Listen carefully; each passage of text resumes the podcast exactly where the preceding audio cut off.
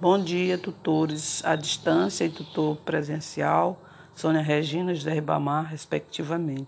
Estamos dando início à atividade proposta para a disciplina Filosofia do Ser, interdisciplinarmente com a disciplina Bioética, a proposta pelo AVA, seminário.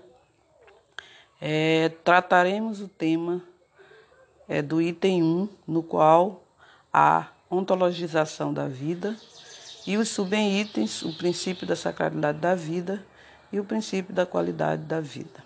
Bom, a vida é entendida como sentido de ser dos organismos vivos e é caracterizada por um retraimento na abertura do mundo do ser aí.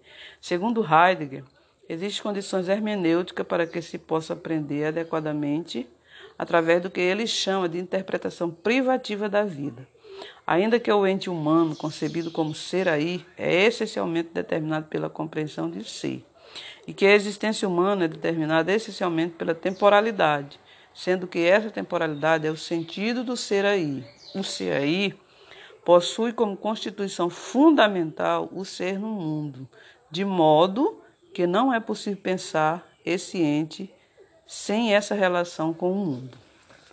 Pois bem, a tomada de decisão em relação ao princípio e ao termo da existência humana ou de vida, né, continua sendo polarizada em torno de duas ideias principais: o princípio da sacralidade da vida e o princípio do respeito à autonomia da pessoa. Em grande parte, ou em grande medida, as argumentações pró e contra as questões acerca dos extremos da vida, referentes, por exemplo, ao aborto e à eutanásia, são redutíveis a um desses princípios. Os princípios da sacralidade da vida e do respeito à autonomia são elementos essenciais às discussões morais acerca do fim da vida.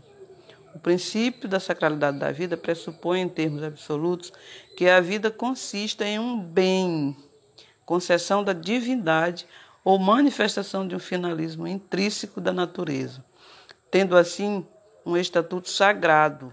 Por isso, não é mensurável do ponto de vista de todos os cálculos que possam eventualmente ter feitos sobre ela, não podendo ser interrompida nem mesmo por expressa vontade de seu detentor, segundo Siqueira Batista e Charma, 2005.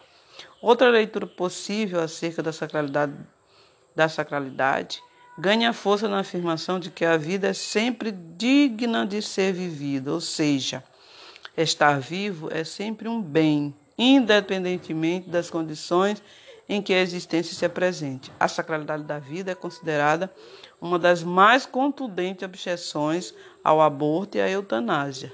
Mormente nas éticas cristãs, e na tradição hipocrática. Sem embargo, uma questão se impõe de, de pronto.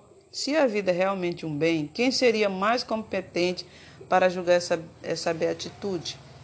Afirmar de maneira genérica que a vida é algo bom em si mesmo é extremamente perigoso, conforme se constata em muitas das críticas que ganham corpo ao longo do século XX. Isso se torna claro nas discussões relativas a distanásia, morte lenta, com grande sofrimento, e a obstinação terapêutica. De fato, a própria assertiva acerca da vida como um bem em si mesmo pode ser questionado.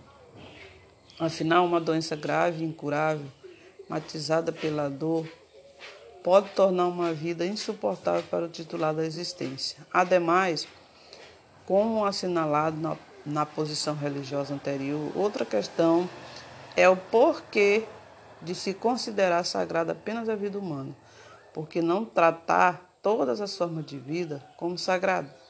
O bioeticista Peter Singer considera discriminatório esse posicionamento denominado, denominando de especismo, exemplo do racismo, que é discriminação por raça.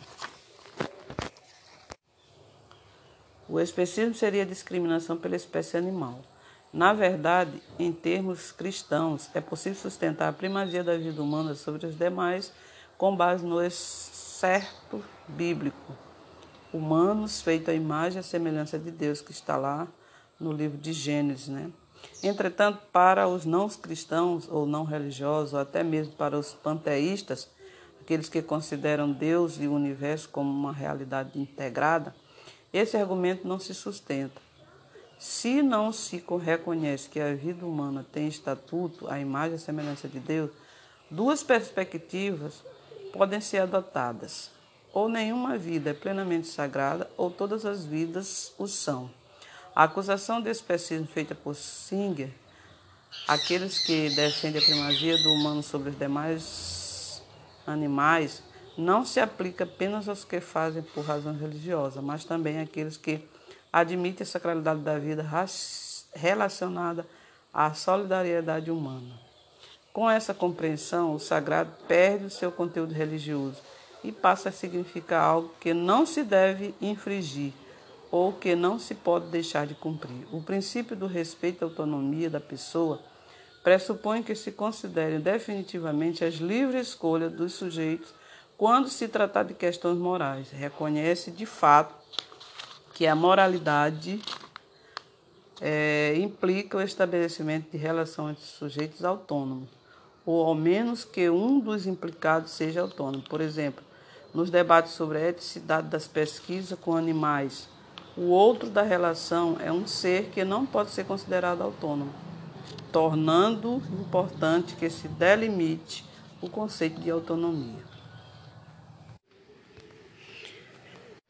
Então, este foi né, o debate sobre é, a questão da, da ontologização da